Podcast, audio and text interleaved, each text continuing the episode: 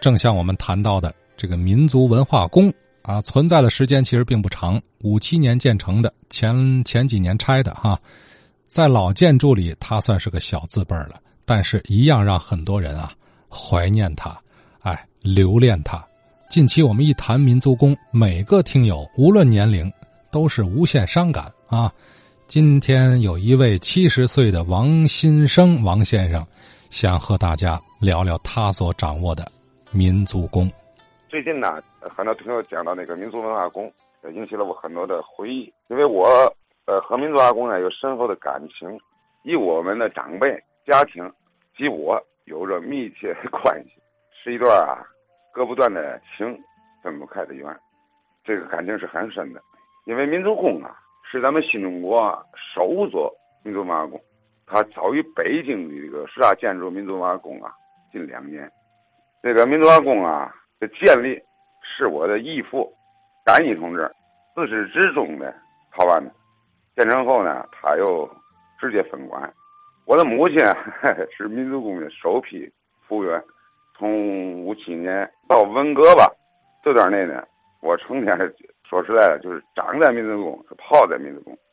因为甘义呢是咱们天津市民族事委员会副主任兼市政府的副秘书长，他呢就是现代话语啊，片片段段的给我讲了一些这样的内容。民族宫是怎么建立的呢？据我义父讲和我母亲后来跟我讲的，就是新中国成立以后呢，中央啊就派的第一个伊斯兰教代表团访问呢一些阿拉伯国家，就是中央指派。我的义父甘义同志呢，任团长，啊，回国以后呢，这个代表团呢向中央领导汇报访问的成果。这期间，就是甘义同志讲到，天津是一个少数民族聚集较多的城市。据这个他讲啊，就是咱们天津的少数民族啊，嗯，就有四十六个。当时啊，五几年的时候，其中回族就有十多万人，但是缺少活动的场所，特别是。文化交流活动的场所，当时啊，那个中央领导啊，嗯，说你们有什么想法？就义父讲啊，有个想法，啊，那你们天天可以搞一个方案，向中央打个报告，哎，所以回来以后呢，甘义同志呢，就在民委汇报以后呢，就向市政府，可能啊，这个没具体讲啊，就是向市领导，可能是这个黄金市长汇报了，啊，在天津筹建民族文化宫的设想。后来呢，就是形成了市政府向中央国务院的报告，这个报告呢，就由甘义同志呢亲自赴京向中央汇报。据我义父讲，当时是吴兰夫同志啊，因为吴兰夫同志是是分管民民族事务工作呀、重要工作的，非常重视。他说这个很好，这样吧，就带着我的义父甘义向刘少奇同志汇报。呃，少奇呢也很重视和支持。啊，他特别重视天津市的建设，说我很同意搞。你们的报告啊，应该向赵总理汇报和批复。说这次啊，为了表现我的支持，我例外的在报告上签了个名，以示我的态度。乌兰夫同志呢，又经过多次联系，又带着我的一副感应呢，就是面见了赵总理。哎，这是真实情况。赵总理看到报告以后呢，他说我们研究一下，啊，直接把这个报告呢批复给你们市政府。我记得非常清楚，哎，就是这赵总理讲，他说中央最多给你们五十万，是五十万斤小米儿啊，还是五十万块钱，我也记不清了。呃，赵总理讲，这是新中国建的第一个少数民族文化宫活动场所，你们建成后呢，我要抽空去看一看。民族宫呢，据我收集啊，是一九五六年开建，一九五七年十二月份建成。呃，那天王东发讲，就是原来这确实是一个煤厂，具体地点就在西北角真实街的一百五十六号。这里有一个问题了，就是为什么要在这里建？它是什么个情况？民族宫建成以后呢，它是局部三层，有跃池的大剧场，呃，共有三十一排座，可容八百多人。一楼前厅呢，东边一进门东边是一个小卖部，这个小卖部不是简单的小卖部，它兼有安全和保卫任务。哎，是我刘伯伯在那负责。西面有一个剧务组和一个会客厅，前厅里啊有多处呃可转流的作品。两侧的楼梯的中间分别跨有一个小剧场，或者这展览厅吧，或者是叫排练厅吧。二楼是一个工作室和电影放映室，活动室里红桥区乒乓球队长期在这里练球，特别是放映室有一个老同志，我们都叫高大爷、高爷爷，是天津市第一批的放映员，一几年、二几年的第一批放映员就是高大爷。三楼呢是一个大的联谊场所，经常呢举办啊舞会啊、展览会啊、联谊会啊这样一个活动。我母亲啊，我母亲叫杨秀英，一九二一年生人，一九一二年去世，啊，是大剧场的首批服务员。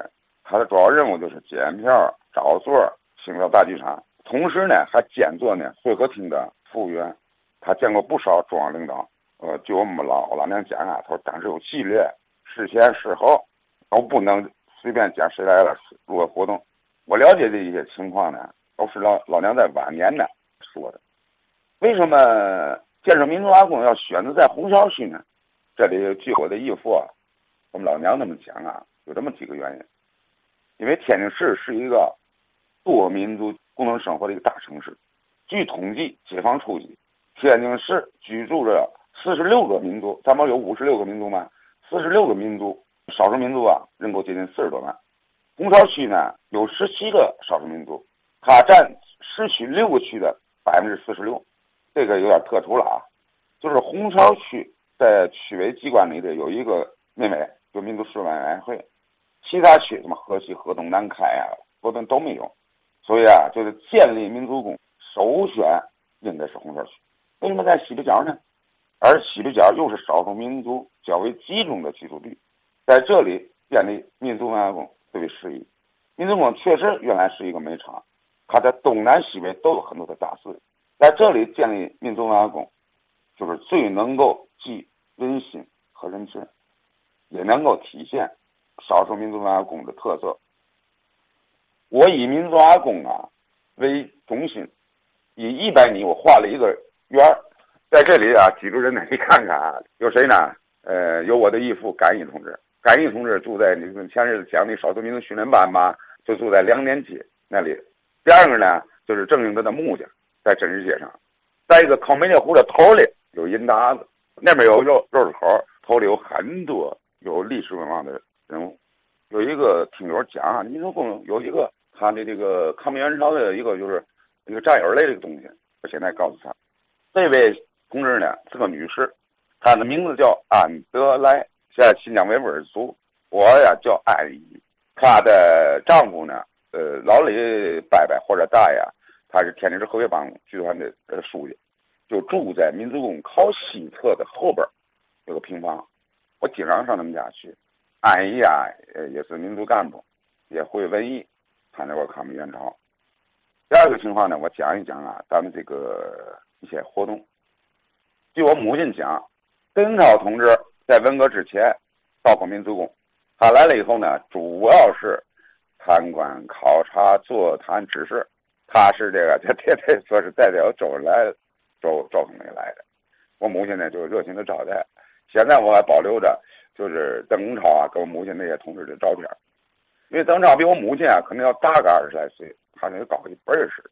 后来呢，这个闺女闺女，你们都是闺女，你们这分了身帮以后，八零年前后，《天津日报》登过一期，就是邓颖超接到天津市的这个制作的一个小棉袄是看见的。其中就有我母亲的手手线，呃，闺女是老娘的小棉袄嘛。第二个呢，就是叶剑英同志，这是我亲眼看到的。还有好多领导同志啊。我在林登高上学，初中小学我在北高小学上学，完了以后呢，中午呢，我放学我就上民族宫去啊，上老娘那儿吃饭去，或者没课了，我就在那玩。那天呢，忽然非常紧张，老娘说：“你现在你要么你回去，要么你上剧场看电影去。”电影都看八遍了，看啥电影？他说：“你快进去。”哎。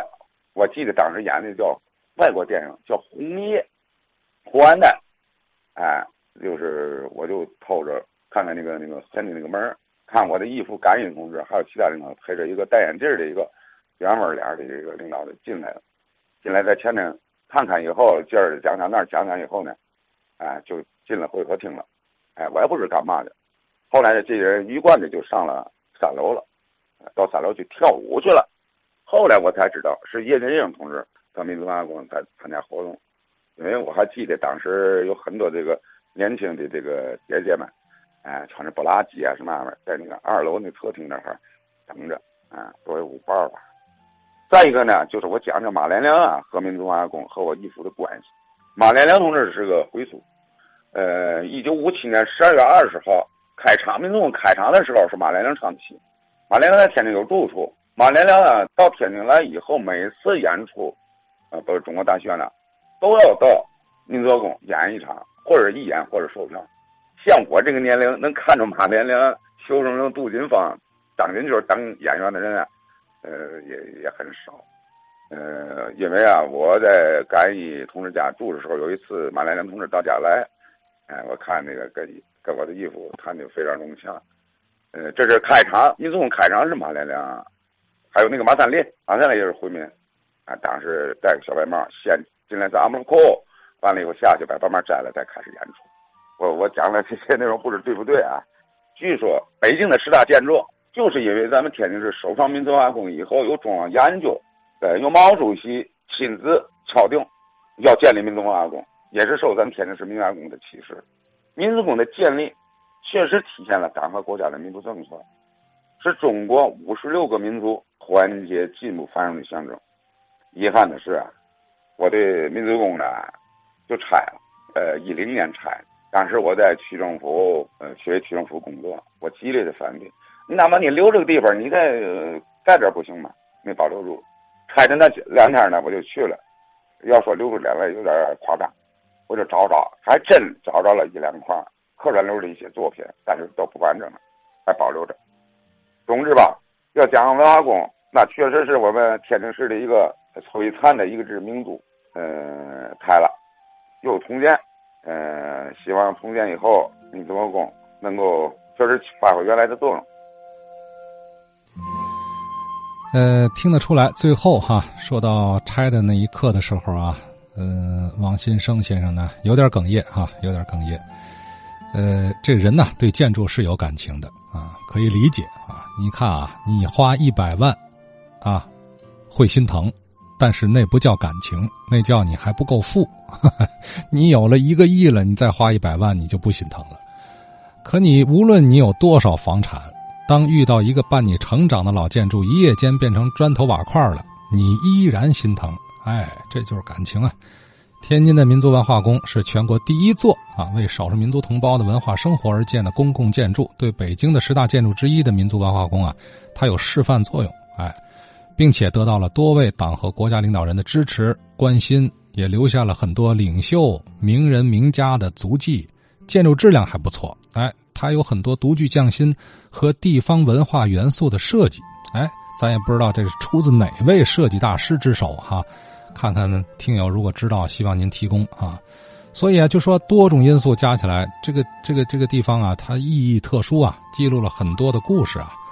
现如今呢，咱就唯有希望新的民族宫啊，一定要把这些前缘啊，充分的在新的民族宫里啊有所展示啊，在装饰啊、设计啊。有一些老民族宫的一些历史元素能融进去啊，把这个，呃，这段特殊的历史印记吧，尽可能的给它接续上啊。